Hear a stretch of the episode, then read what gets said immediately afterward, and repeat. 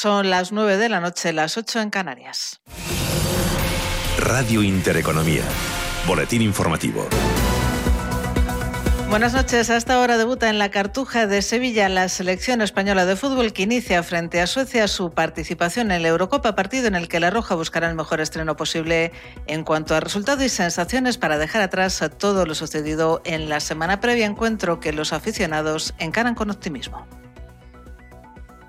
Sí, muchas ganas, muchas ganas. Sí. Pues que va a ganar España. Sí. Sí. Que soy muy optimista, que vamos a ganar 3-1, seguro. 3-0, 3-0. Con muchas ganas, muchísimas ganas, casi ganas de llorar. Yo confío en Gerard Moreno. Tenemos muchas ganas, la verdad. Eh, llevamos un año sin ver, sin ver fútbol y teníamos ganas de ver, a, de ver a la selección, de entrar a un estadio que, que se nos ha hecho largo y bueno, yo creo que esta noche ganamos y ya el siguiente sábado es el pase. Y el presidente del gobierno ha restado importancia a la brevedad de la conversación que ha mantenido con el presidente estadounidense Joe Biden durante la cumbre de la OTAN celebrada en Bruselas, defendiendo que era su primera toma de contacto y que han acordado, dice, seguir en contacto. Pedro Sánchez se ha precisado, sin embargo, que el encuentro ha durado más de los 20 segundos que ha dicho la prensa, aunque ha ironizado asegurando que no tiene un cronómetro para medir la duración decirle que me, yo no tengo un cronómetro de cuánto me he reunido o no con el presidente de Estados Unidos, pero le puedo garantizar que ha sido un poco más de esos segundos que usted hace referencia. Hemos tenido eh, precisamente una, una breve conversación y posteriormente un breve paseo, porque así nos lo estaban pidiendo los servicios de la OTAN para eh, eh, pasar a la sala de reuniones. ¿no? Eh, y, y, fíjese si me ha dado de, de sí la conversación, porque hemos estado hablando precisamente de, de, de reforzar esos lazos eh, que tenemos eh, militares, tanto Estados Unidos como España. Breve encuentro entre Sánchez y Joe Biden al que ha hecho referencia la presidenta madrileña Isabel Díaz Ayuso. Y ya he hablado más tiempo del que ha durado la cumbre bilateral a pie de Sánchez con el presidente de los Estados Unidos, conocida a partir de hoy como la cumbre de los 26 pasos. Por cierto que tras la cumbre de la OTAN en Bruselas, el secretario general de la Alianza Atlántica ha anunciado que nuestro país acogerá la cumbre del próximo año.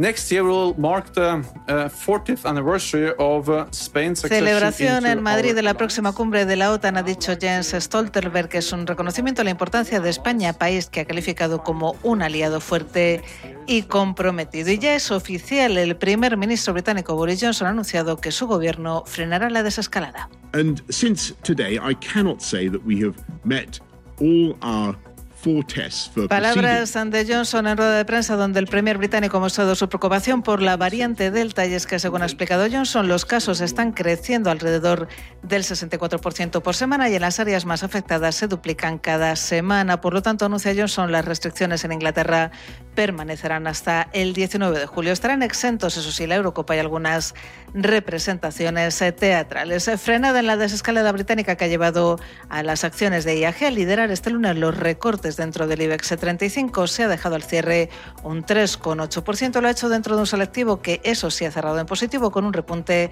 del 0,83% hasta los 9.281 puntos. El resto de plazas europeas también han terminado el día en positivo, salvo el DAX Setra alemán que se ha dejado un tímido 0,13%. Y tono mixto el que vemos en Wall Street con los inversores pendientes ya de la reunión esta semana de la Reserva Federal. En tiempo real, el Dow Jones de Industriales cede un 0,64%, se coloca en los 34.260 puntos. Recortes también para el SP500 del 0,22% a 4.238 puntos, mientras que el Nasdaq cotiza en positivo, sube un 0,38% a 14.123 puntos.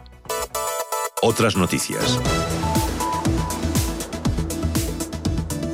La pandemia de coronavirus ha superado la barrera de los 175 millones de casos en todo el mundo, según datos de la Universidad Johns Hopkins. Aquí en España, Sanidad ha notificado 8.167 nuevos casos de coronavirus y 16 fallecidos desde el pasado viernes. La incidencia acumulada sigue bajando y se sitúa ya en los 104 casos por cada 100.000 habitantes. Aún así, el director del Centro de Alertas y Emergencias Sanitarias, Fernando Simón, pide ser prudentes porque aunque la tendencia es descendente, se ha estabilizado, dice, respecto a otros países de la Unión Europea.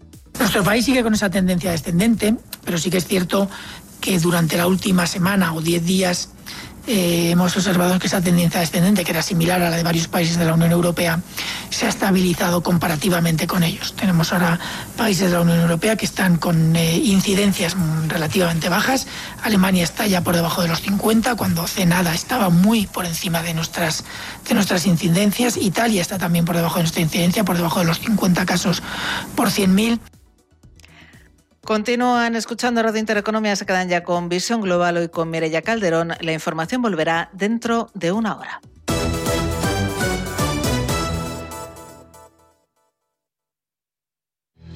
Radio Intereconomía. Información económica con rigor, veracidad y profesionalidad. Nuestros oyentes son lo que escuchan. Estrictos precisos, honestos, competentes y capacitados. Di que nos escuchas. Intereconomía, la radio que se identifica con sus oyentes.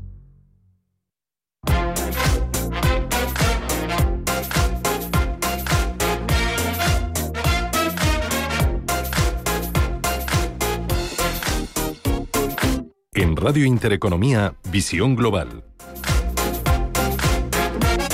Comienza Visión Global y hasta las 10 de la noche estaremos con ustedes ofreciéndoles los análisis de los mejores expertos sobre la actualidad de este lunes 14 de junio, día en el que nuestro presidente Pedro Sánchez se ha cruzado con el presidente estadounidense Joe Biden y han entablado una conversación de aproximadamente 40 segundos, aunque nos lo han vendido como una reunión desde Moncloa.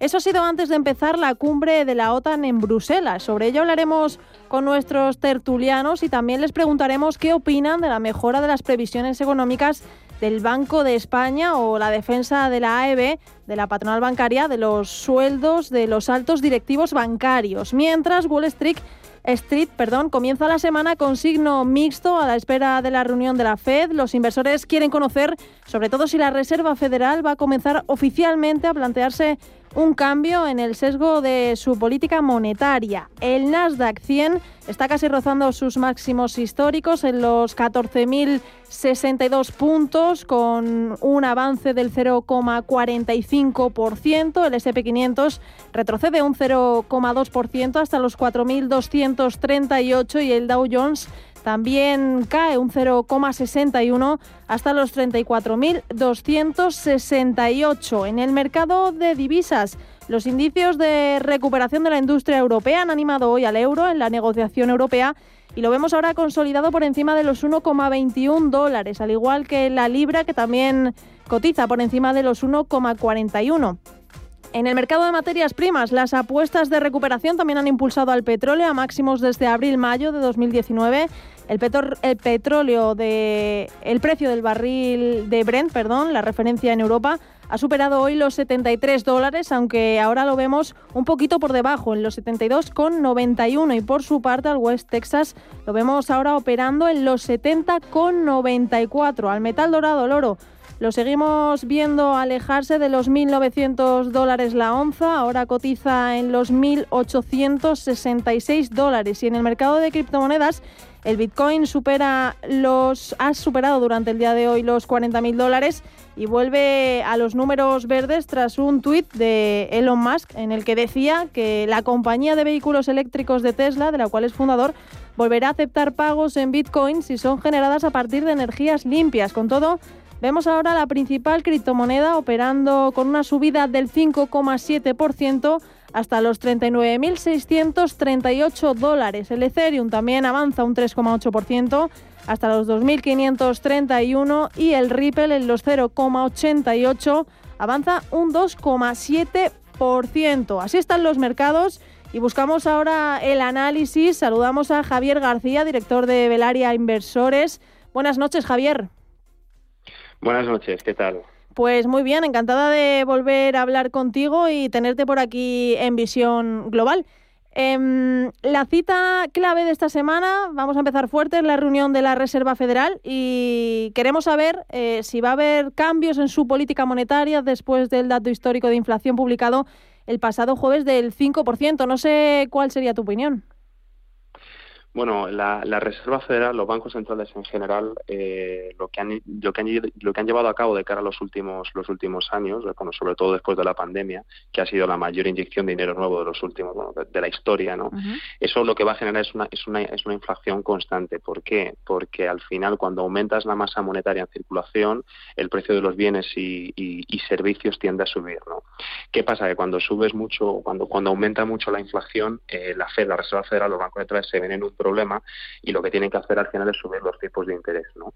¿Qué pasa? Que si suben los tipos de interés, pues traen un problema, sobre todo la renta fija y la renta variable, porque las empresas van a tener que pagar más deuda. ¿no? Entonces, al final, hasta esta situación, cuanto mayor sea la inflación, las, las políticas monetarias tienen que reducirse obligatoriamente. ¿Por qué? Porque al final, cuanto más aumenta la inflación, peor es el problema de cara a los siguientes años. Eh, la inflación lo que genera es una pérdida de poder adquisitivo para la sociedad de manera constante. Es más, ante una inflación normal, normalizada en España entre el 2000 y el 2018, un español que tuviera 100.000 euros en el, en el banco en el 2018 tenía pues alrededor de 68.000. Entonces, esa inflación, la, la, persona, el, ciudadano sigue viendo el mismo dinero, pero claro, el precio de los bienes y productos sube, sube, sube mucho, ¿no?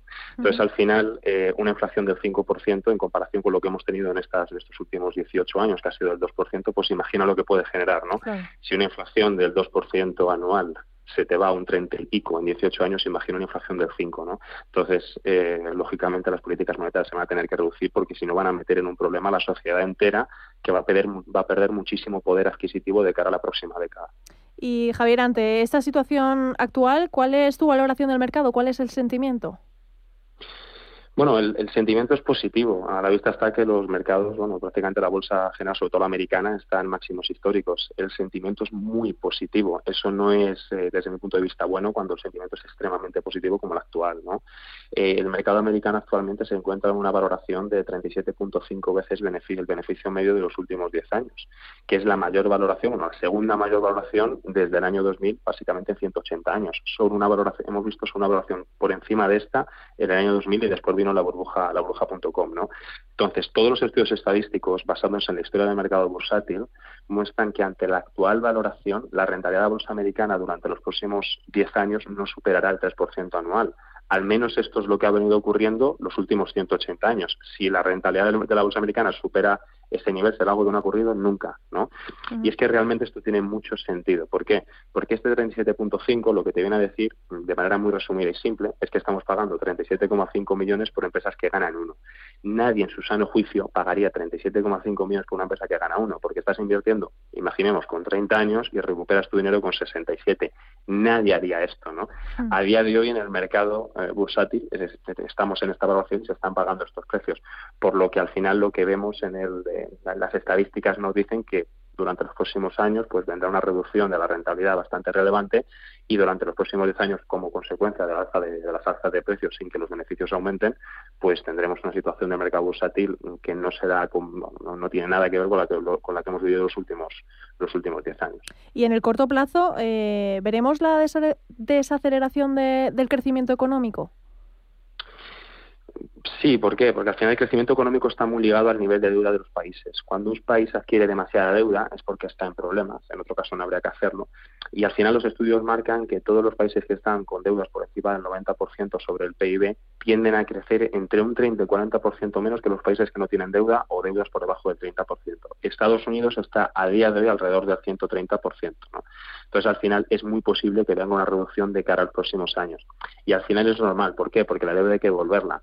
Y esto lo hacen las empresas y familias, o sea, nosotros, ¿no? Nosotros vamos a ganar menos. Si parte de nuestro ingreso que antes nos quedábamos y gastamos en lo que nos diera la gana, pues ahora lo vamos a tener que, gastar en pagar deuda, ¿no? Eh, ya lo estamos viendo a día de hoy, subida en el precio del gasoil, subida en el precio de la luz, en los planes de pensión no te dejan desgrabarte, etc, etc, etc, ¿no? Que ya lo estamos viendo, que antes teníamos un dinero que nos podíamos gastar y ahora con la subida de impuestos para pagar la deuda ya no podemos hacerlo, ¿no?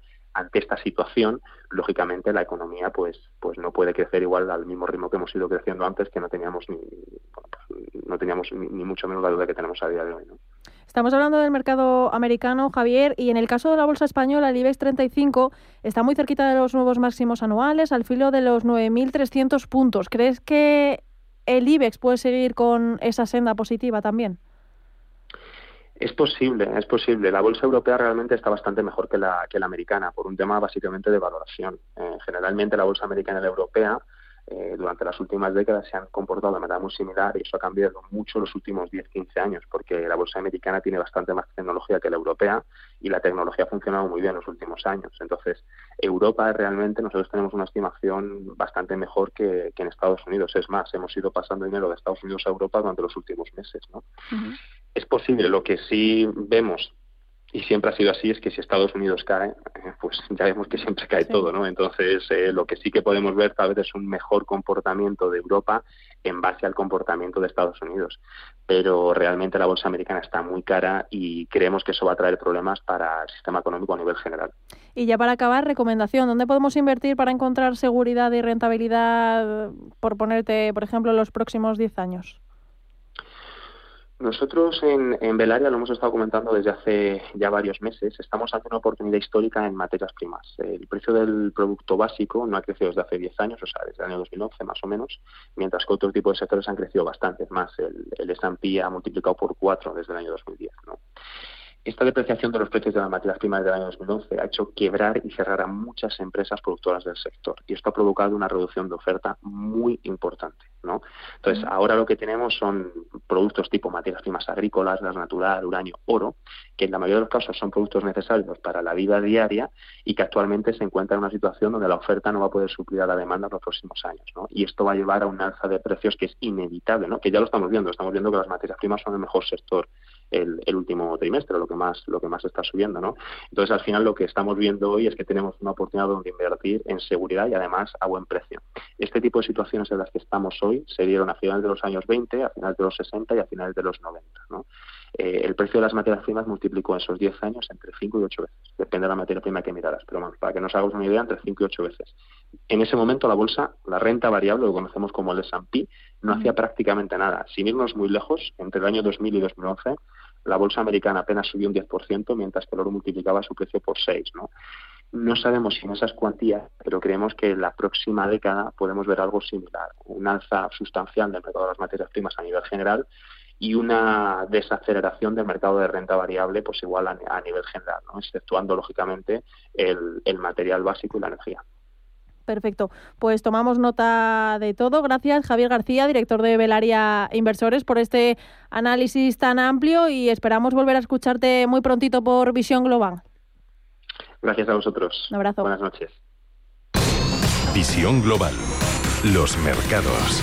Bontobel Asset Management patrocina este espacio.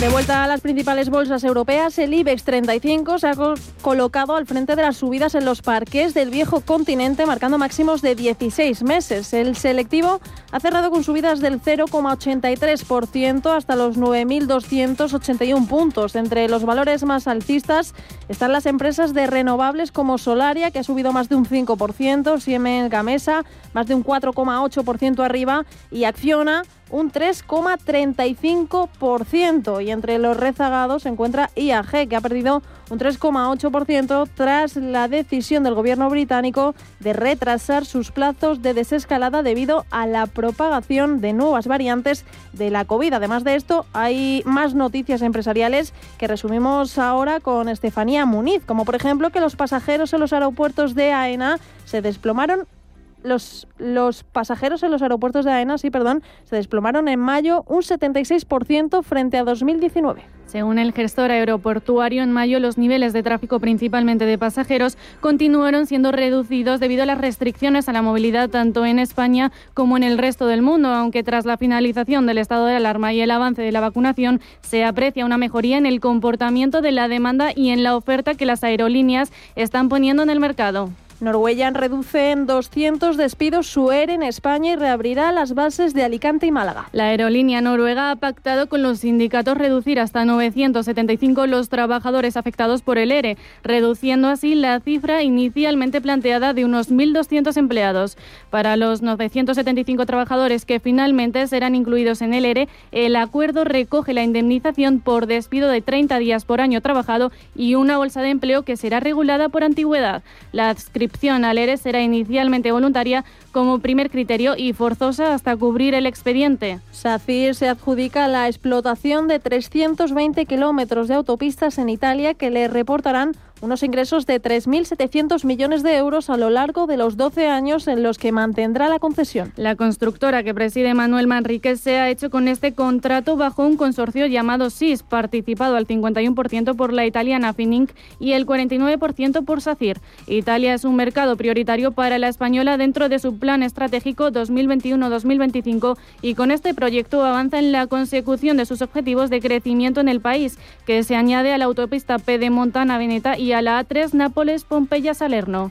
El presidente de Grupo Fuertes, Tomás Fuertes, ha sido galardonado con el reconocimiento de la Federación Española de Alimentación y Bebidas por su entrega y contribución a impulsar el sector agroalimentario español. La patronal ha puesto de manifiesto la responsabilidad, solidaridad y profesionalidad demostrada en circunstancias ex excepcionales para garantizar a todos los ciudadanos el abastecimiento de productos seguros y de calidad, así como el compromiso del sector con las necesidades de los consumidores, con la salud, la sostenibilidad y la información veraz. FIAP ha galardonado al presidente del Grupo Fuertes destacando el carácter estratégico de los elaboradores de alimentos y bebidas de nuestro país. Y un último apunte de la renta fija, el interés del bono español a 10 años por debajo del 0,40% con la prima de riesgo en los 64 puntos básicos. Bontobel Asset Management ha patrocinado este espacio. Bontobel Asset Management. Calidad suiza con el objetivo de obtener rendimientos superiores a largo plazo. En Bontobel Asset Management siempre estamos a la vanguardia de las inversiones activas en bonos y acciones. Para más información, entre en nuestra página web bontobel.com barra am. Bontobel Asset Management, su especialista global en fondos de inversión. Información internacional.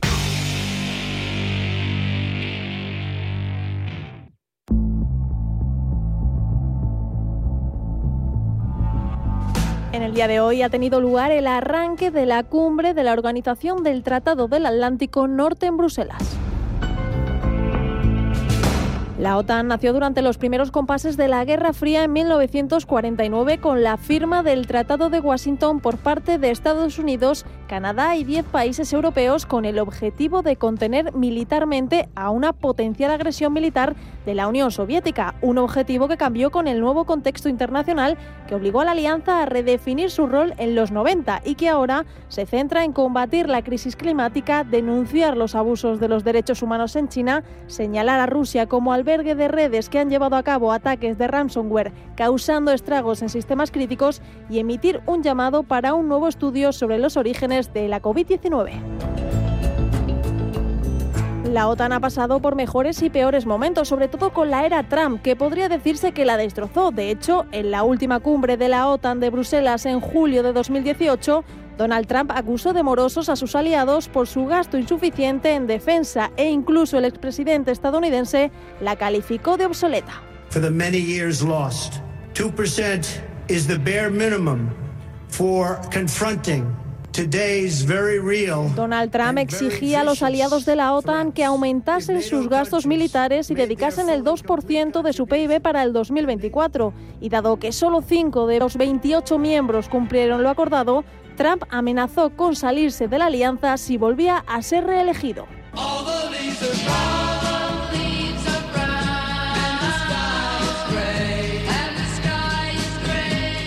Con el cambio en la presidencia de Estados Unidos, Joe Biden ha dado un vuelco total a estos pensamientos e incluso a su llegada a Bruselas, el actual presidente de los Estados Unidos ha afirmado que la organización es crítica para los intereses de su país y que la defensa de sus aliados es una obligación sagrada.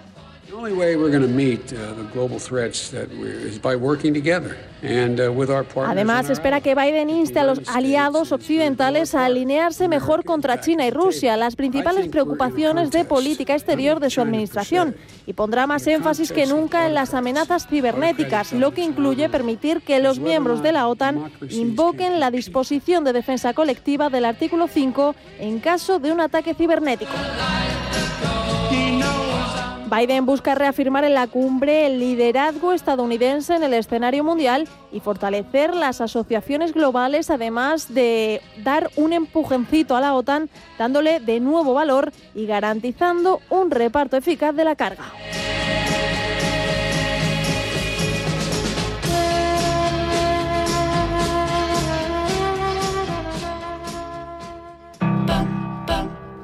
Descubre con viajes el corte inglés y Royal Caribbean la maravillosa armonía del mar, porque el Harmony of the Seas vuelve a navegar desde el 15 de agosto por el Mediterráneo con salidas desde Barcelona desde solo 820 euros con tasas de embarque incluidas. El barco más increíble y espectacular del mundo con instalaciones únicas a bordo. Consigue hasta el 5% del importe del crucero en una tarjeta regalo y hasta un 60% de descuento en el segundo pasajero. Ah, y con ventajas especiales para familias, como hasta el 30% de descuento en el tercer y cuarto pasajero. No te lo pienses más y reserva por 30 euros persona al mejor precio garantizado sin gastos de cancelación y si el precio de tu crucero baja, te lo igualamos y hasta 350 euros de descuento que empiece el espectáculo con Royal Caribbean y viajes El Corte Inglés. Si tu vida cambia de prisa, mejor renting. El nuevo renting del Santander que se adapta a tu vida. Más fácil, más flexible y más libre. Llévate un BMW Serie 1 totalmente equipado desde 425 euros al mes en 48 cuotas y 10.000 kilómetros al año. Estrena coche con la confianza del Santander. Consulta condiciones en bancosantander.es. Operación sujeta a aprobación del banco.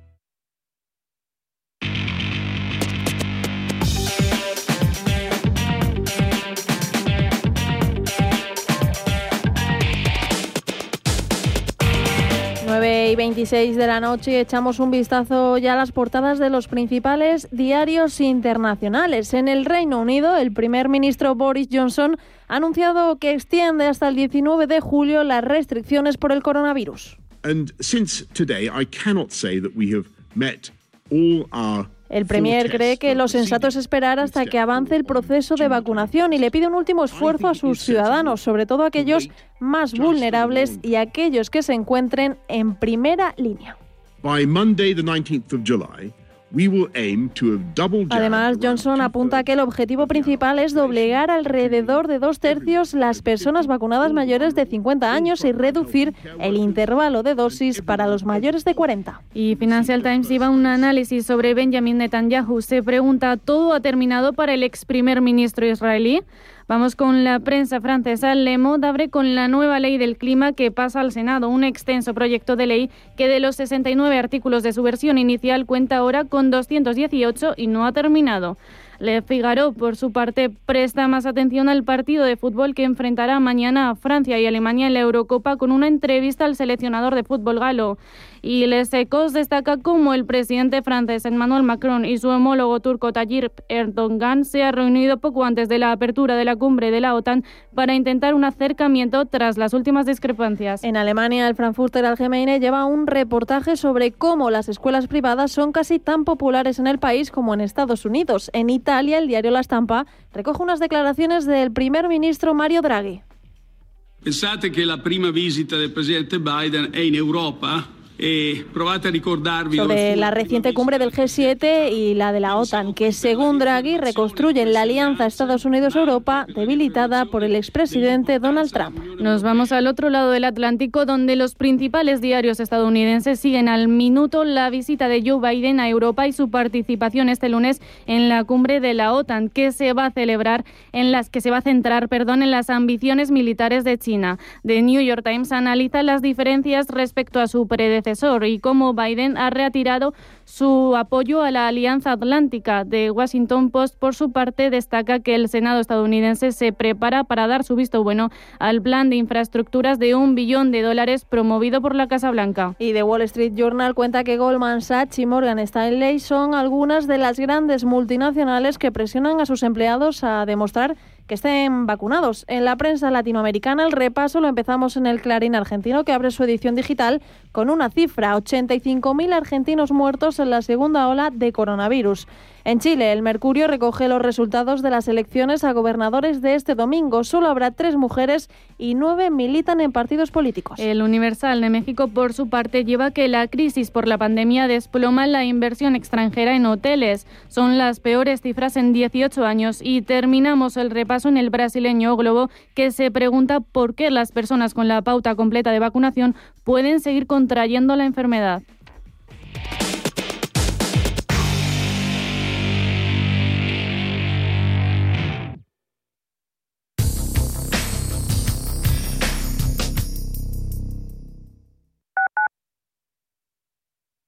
Al principio pensaba, lo alquilo, no lo alquilo, lo alquilo, no lo alquilo. Luego, con renta garantizada, pensé, lo alquilo. Renta garantizada se encarga, te seguirá pagando la renta de tus inquilinos, aunque ellos no lo hagan, y se ocupan de la gestión del día a día. Infórmate en el 900 10 10 95 o en rentagarantizada.es. Alquiler garantizado. ¿Pensando en comprar una casa? AT Valor pone a tu disposición una red de expertos para realizar una tasación hipotecaria independiente homologada por el Banco de España. AT Valor. Tasaciones de inmuebles, joyas y obras de arte. AT Valor. Porque te valoramos. www.atvalor.com 91 0609 552. ¿Sabía usted que unos pies con problemas pueden paralizar nuestro ritmo de vida? Le proponemos una solución indolora con una mínima incisión y con anestesia local aplicando las técnicas más avanzadas en cirugía del pie. Clínica Jiménez, calle Alcalá 378. Diagnóstico gratuito 91 367 0071.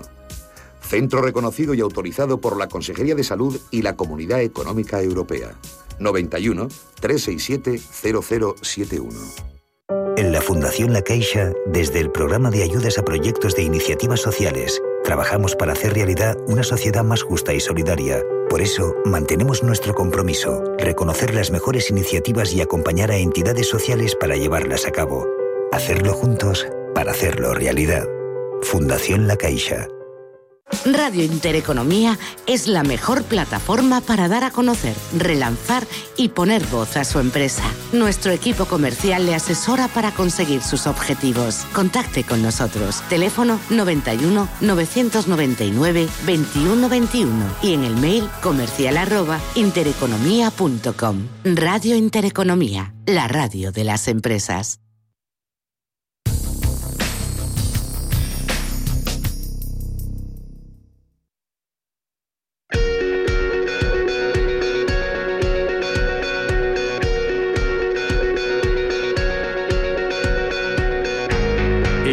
Global, la entrevista del día.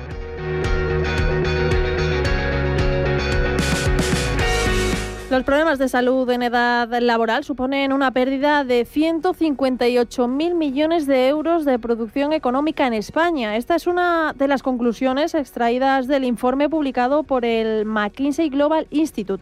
Este informe examina de cerca Europa, identifica lo que se necesitaría para mejorar la salud de su población y cuáles serían los beneficios para los individuos, la economía y la sociedad. Y para hablarnos de ello, saludamos a Álvaro Carpintero, socio de la consultora McKinsey líder de Pharma y Healthcare para Iberia. Muy buenas noches, Álvaro.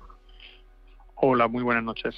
Cuéntanos un poquito sobre este informe que habéis hecho desde la compañía y que se llama Priorizar la salud una receta para la prosperidad. Lo que queda claro es que los problemas de salud inciden directamente en el potencial económico de un país, ¿no?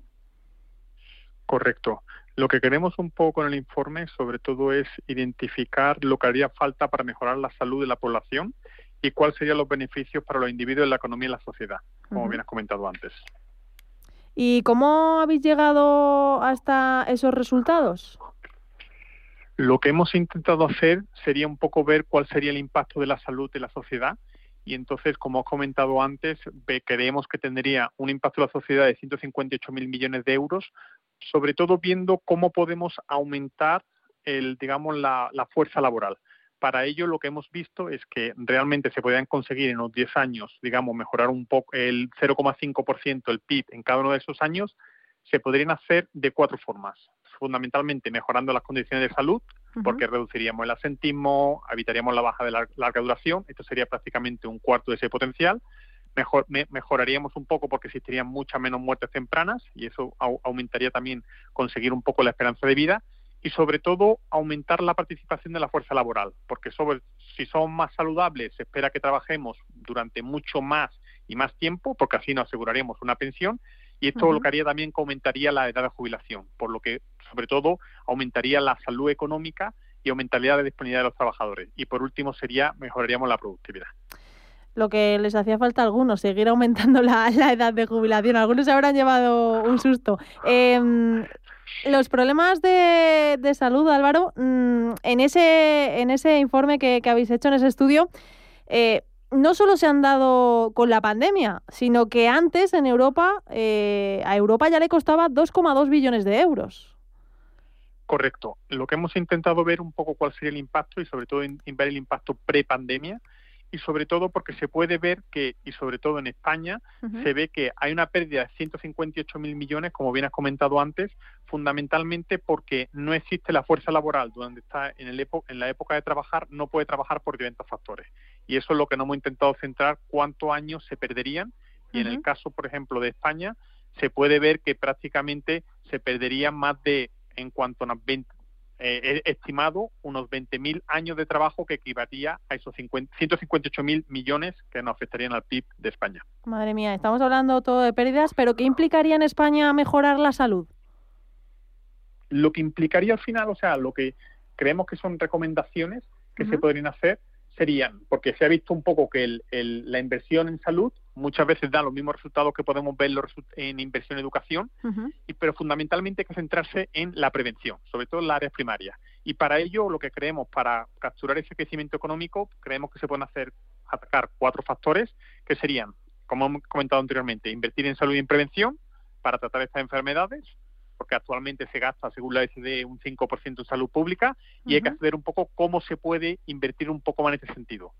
Fundamentalmente, seguir con la innovación, que realmente vemos que la pandemia ha acelerado mucho la innovación en cuanto a salud, fundamentalmente desde el punto de vista de digital y la parte analítica, para así mejorar un poco las capacidades y evitar un poco el riesgo. Y, ver, digamos, la aceleración de las nuevas medicinas para tratar las enfermedades.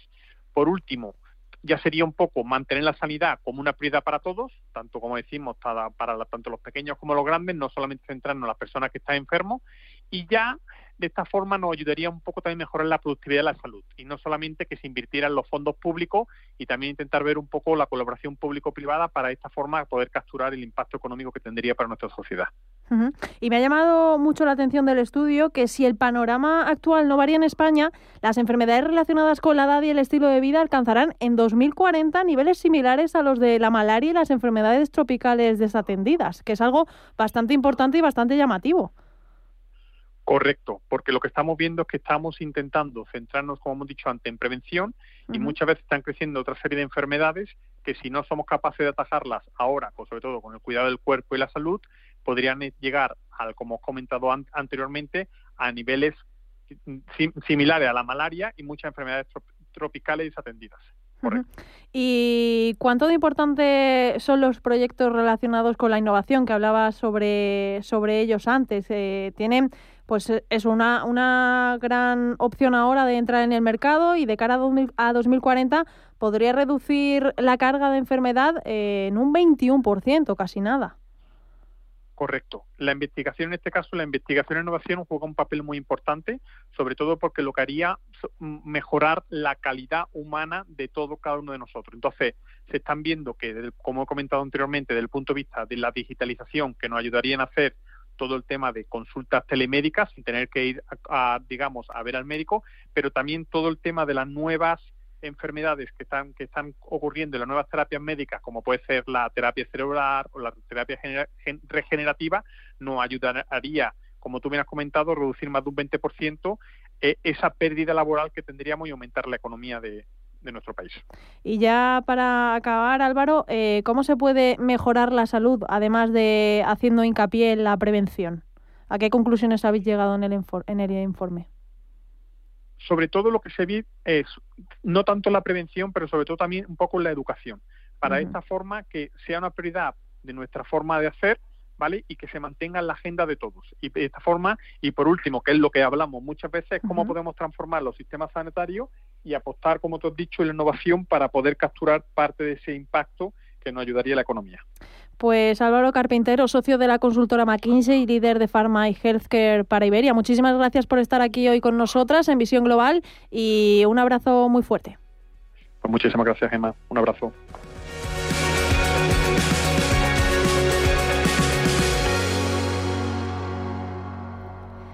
Las medidas recomendadas en las auditorías se traducen en ahorros de energía de hasta el 20%. Las auditorías son obligatorias pero rentables para las empresas. NES, especialistas en gestión y ahorro energético, te ayuda a sacar el máximo partido a tu auditoría. Entra en NES.es. En Radio Intereconomía, Visión Global.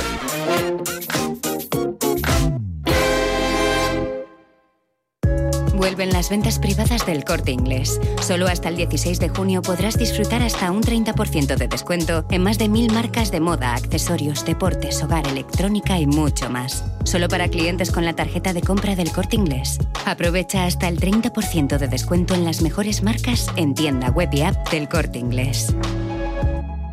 ¿Te interesan los mercados financieros? Descubre el mercado líder mundial en futuros y opciones por tamaño y diversidad de producto en la nueva zona CME Group de ebroker.es. eBroker, el broker español especialista en derivados. Producto financiero que no es sencillo y puede ser difícil de comprender. ¿Tu hipoteca está contaminada por el IRPH? Recuperar tu dinero puede parecer complejo. Nosotros en Durán y Durán Abogados sabemos que es posible. Los resultados, un 99,9% de éxito, nos avalan. Contacta con Durán y Durán Abogados.com. El IRPH para nosotros es cosa del pasado. Tenlo presente. Durán y Durán Abogados.com. Mantén sana tu hipoteca. Protegidos Radio, todos los martes de 2 a 3 de la tarde en Radio Intereconomía con Pedro Gómez, tu director de seguridad. Hablaremos de la prevención, la seguridad y la protección de las familias, el hogar y las empresas. Escúchanos, queremos protegerte.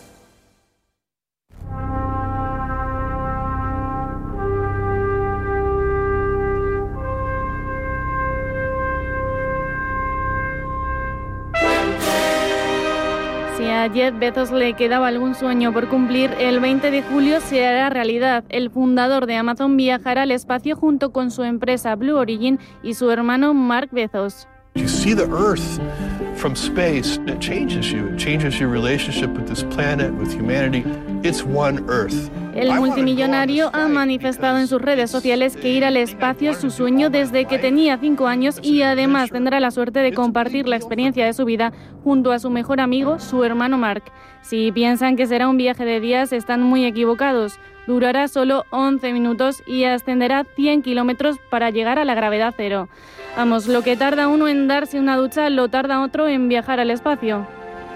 Everybody get up, it's time to slam now. Welcome to the Space Jam.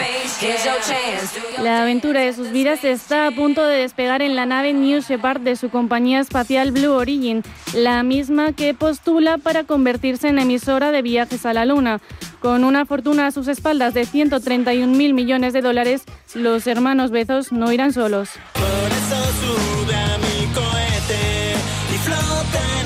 Será Big Noise, pero estarán acompañados del ganador de la subasta que ha pagado la fortuna de 28 millones de dólares por subir al cohete de Jeff Bezos, aunque hasta el momento su nombre no ha sido revelado.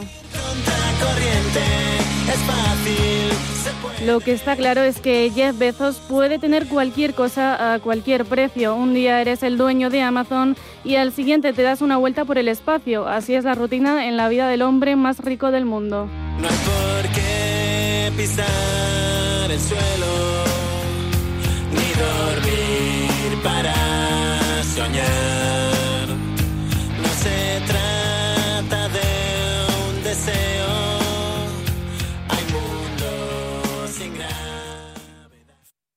Invierte en acciones o ETFs sin comisiones. Tesla, Netflix, Amazon, Banco Santander, Telefónica. Miles de acciones de los 16 mayores mercados bursátiles del mundo. Cero euros de comisión hasta 100.000 euros de volumen mensual. Abre tu cuenta 100% online en solo 15 minutos. xtb.es. Riesgo 6 de 6. Este número es indicativo del riesgo del producto, siendo 1 indicativo del menor riesgo y 6 del mayor riesgo. llega el partido. Y porque tienes ganas de fútbol, lo vas a vivir a lo grande gracias a El Corte Inglés con el televisor LG de 65 pulgadas NanoCell a 899 euros hasta el 24 de junio. Con las ventajas de los tecnoprecios. Consulta condiciones y descubre todo lo que necesitas para vivir el fútbol en tienda web y app de El Corte Inglés. De verte en una casa. Uf, en esta casa yo me veo... A estar en ella. Obviamente me la quedo. Hay solo un paso. Hipoteca a un paso. Descúbrela en ibercaja.es o en nuestras oficinas. Ibercaja, el banco del vamos. Financiación sujeta a los requisitos de concesión de riesgos de Ibercaja Banco SA. En Visión Global, la tertulia de los negocios. Tertulia de los negocios en visión global y hoy con Ignacio Ruiz Jarabo, exdirector de la agencia tributaria. Muy buenas noches, Ignacio. Buenas noches a todos. Y con Juan Iranzo, catedrático de Economía Aplicada de la UNED. Muy buenas noches, Juan. Buenas noches, Miralla. Buenas noches, Nacho, y a todos los oyentes. ¿Va a durar más de 30 segundos o es suficiente con 30 segundos de tertulia? A eso, a eso iba yo, con eso quería empezar, porque 30, 40 segundos yo creo que, que de ahí podemos extendernos esta noche. Moncloa, ¿cómo veis? Que lo ha vendido como una reunión y la verdad que ha sido un aquí te pillo, aquí te mato. Yo como español me he sentido absolutamente humillado a través del presidente del gobierno. Es verdad que no es la primera vez que se produce, pero es absolutamente indignante eh, eh, este encuentro, por llamarlo de alguna manera, porque es una coincidencia en el pasillo y el presidente de Estados Unidos no le mira en un instante, no le dirige la palabra, por supuesto, se ve clarísimamente, pero es que no le mira, salvo para despedirse. Eh, de verdad que es sorprendente, pero no es la primera vez, ya ocurrió en ese famoso castillo con el encuentro entre Obama y Zapatero, que fue algo muy similar. Claro, pero sí, pero la humillación no es por la conducta del presidente norteamericano, que entiendo es bastante razonable, hacer eh, como es el gobierno que preside Pedro Sánchez, ¿no? Y al tener el historial el Partido Socialista que tiene, nos hemos referido a Zapatero, pues recordemos la, eh, eh, ataque que hizo Zapatero a la bandera norteamericana en el Paseo del Prado, ¿no?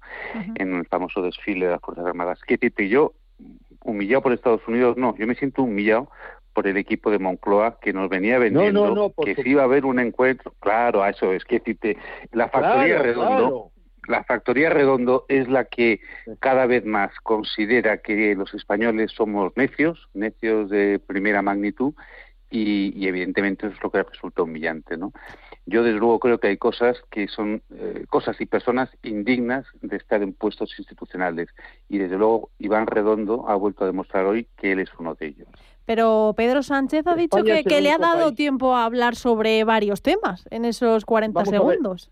vamos a ver, yo creo que todo esto, efectivamente, es que nos ha humillado Pedro Sánchez a todos los españoles. Ese es el asunto fundamental. y en ese sentido, en, esa humillación y en tomarnos por idiotas, eh, viene el asunto de que cómo es posible que se hablen de asuntos trascendentales en 30 segundos andando por el pasillo y sin que eh, el, interlocutor te mire. Pero es que hay que tener en cuenta que España es prácticamente el único país, porque es verdad que Portugal, pero es otra situación completamente diferente, es el único país occidental que tiene un gobierno social comunista actuando como tal. Es el único país, como muy bien decía Nacho, que se ha eh, eh, enfrentado en, en, diferentes ocasiones a Estados Unidos, no solo con la bandera, sino retirando las tropas en Irak, es decir, presionando eh, las alianzas. Y luego, en esta ocasión, pues evidentemente era muy significativo que el señor Biden, que ya lleva unos días como presidente de los Estados Unidos y además ya había sido elegido antes, ha llamado prácticamente a todos los países menos a España. Por tanto, efectivamente, que quede muy claro,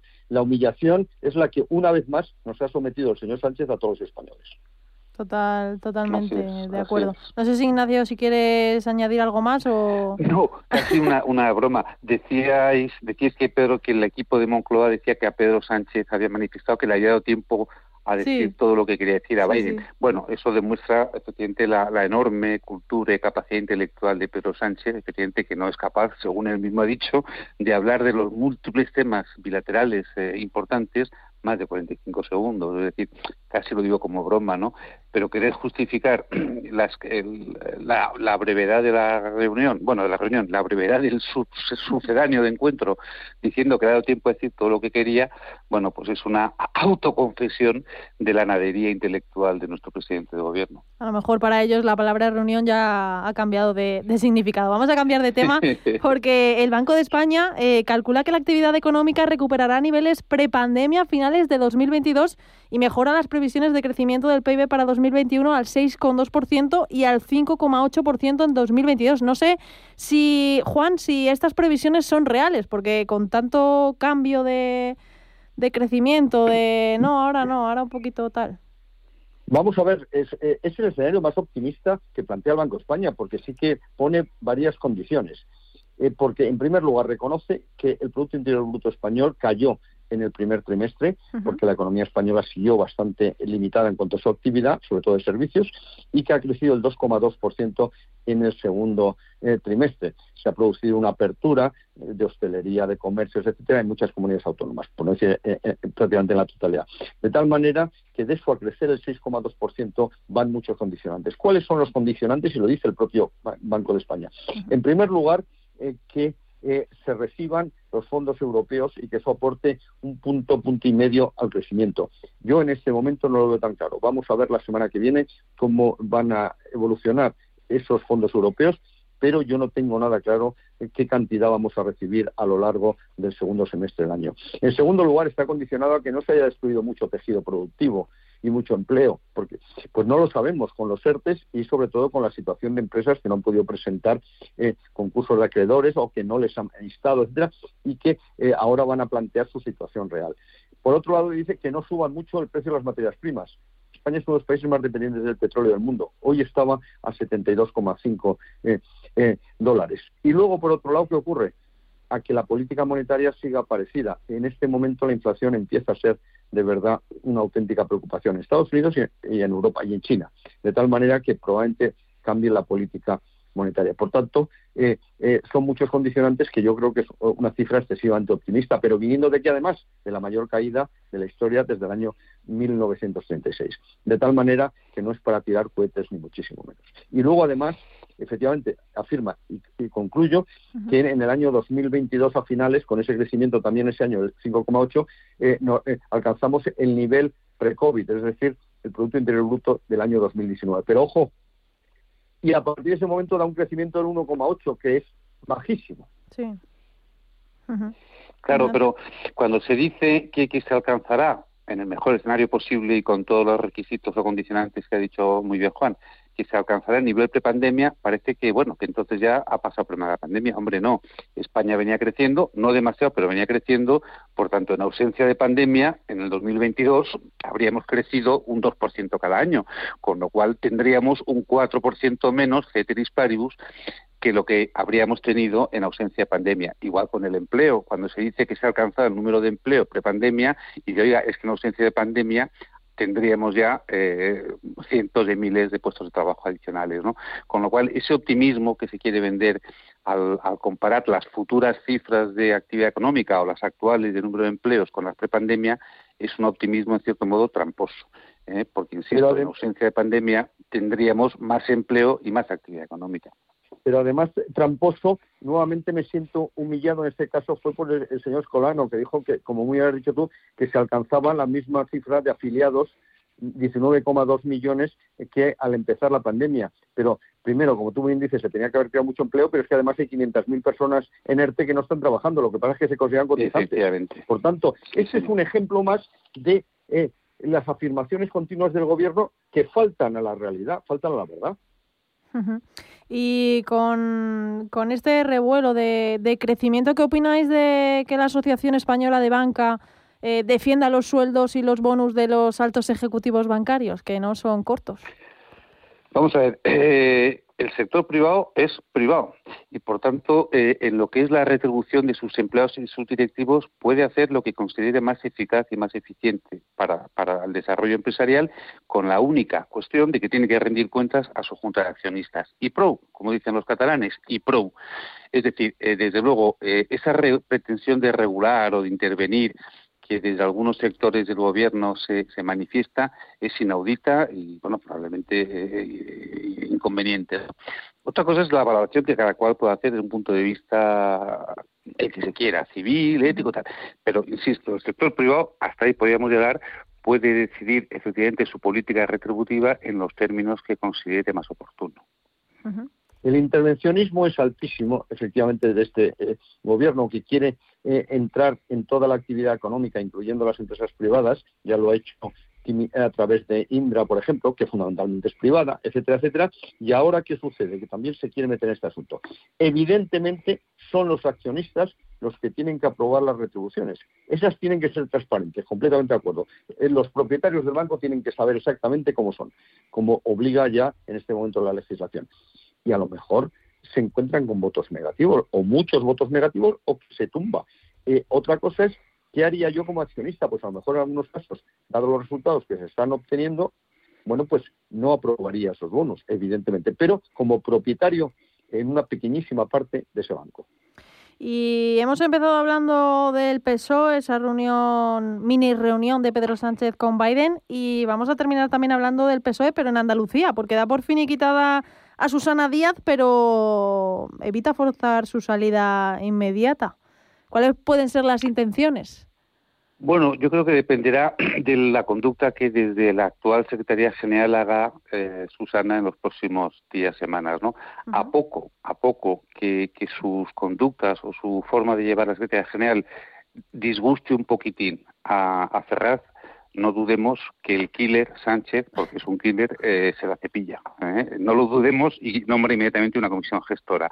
Las declaraciones de Susana tras la derrota ayer, en principio, aparecen pacificadoras y, por tanto, de momento no, no le han dado el empujón. Pero insisto, a poco que cualquier maniobra de Susana Díaz eh, incomode a Ferraz, desde luego la tumban de manera ipsofacta. ¿no? Juan. Efectivamente, yo creo que en este momento dentro de esa idea totalitaria en general de los gobiernos de izquierda está el no admitir la disidencia, no admitir eh, opiniones contrarias y por tanto ser en ese momento eh, radical y por tanto yo creo que va a suceder lo que perfectamente ha explicado Nacho y simplemente matizarte que como mucho esto ha sido un microencuentro ¿eh? No mini reunión. eso, eso, eso seguro. ¿Y, creéis que, que, va a ser más duradero ahora, aprovechando que tenemos a España jugando ahora en el descanso, su participación en, la Eurocopa vacunados? ¿Va a ser más larga que esa, esa reunión que Pedro Sánchez con, con Biden de hoy? Vamos a es que aquí, eh, yendo al, fondo del asunto, tenemos un problema muy serio y es que, eh, por mucho que digamos que las bases de Morón y Rota y no eh, que nosotros estamos en la OTAN, etcétera, para Estados Unidos y para su diplomacia en el mundo, Marruecos es infinitamente más importante que España. Es así, Marruecos es el aliado, el gran aliado de, Estados Unidos para impedir la extensión del yihadismo, Marruecos es el agente norteamericano en África y, por tanto, eh, Marruecos es mucho más ascendente que España. Si además de eso se le añaden las torpezas del actual gobierno y eh, antiamericanas y la habitual torpeza del Partido Socialista y su antiamericanismo, pues claro, ¿qué queremos que haga Biden con nuestro presidente? Pues despreciarle, que es lo que hemos visto todos en televisión, despreciarle. Pues nada, esperemos que si se vuelven a encontrar dure un poquito más o que al menos evite acercarse Pedro Sánchez a Biden. No, pero esto es una, eh, esto es una majadería eh, propia de Moncloa, como se ha dicho. Aquí lo importante es que eh, no tenemos presencia diplomática a nivel internacional, no tenemos reconocimiento no tenemos eh, embajador eh, en el Reino Unido. Realmente se está desarrollando Marruecos. Hoy me, daban datos del puerto de Tánger, que va a ser el gran puerto del Mediterráneo, eh, contra los todos los puertos españoles, etcétera, etcétera, de tal manera que estamos cometiendo un gravísimo error y continuamente estamos yendo en contra de intereses americanos o intereses de diferentes lobbies vinculados también eh, claramente a Estados Unidos. Nos quedamos sin tiempo ya. Ignacio Ruiz Jarabo es director de la Agencia Tributaria, Juan Iranzo, catedrático de Economía Aplicada de la UNED. Muchísimas gracias por estar hoy en Visión Global y un abrazo. Hablamos el lunes que viene. Buenas noches, Mireya, Juan y todos.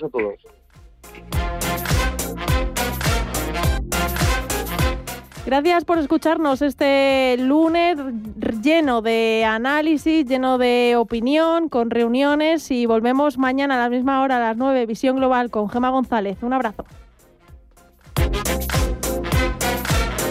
En Radio Intereconomía, Visión Global.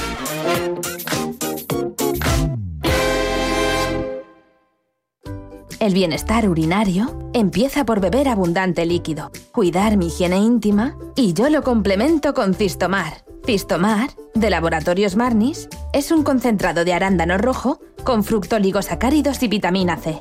Disponible en dos formatos, jarabe y cápsulas. Pide Cistomar en herbolarios, para farmacias y en parafarmacias del corte inglés. Más información en marnis.es. Hola, soy Rafa Jiménez, presento a media sesión en Radio Intereconomía. A media sesión para resumir esas mañanas que dan tanto de sí. De una forma amable y donde abrimos el abanico de la información. De 12 a 2 del mediodía en Radio Intereconomía. Di que nos escuchas.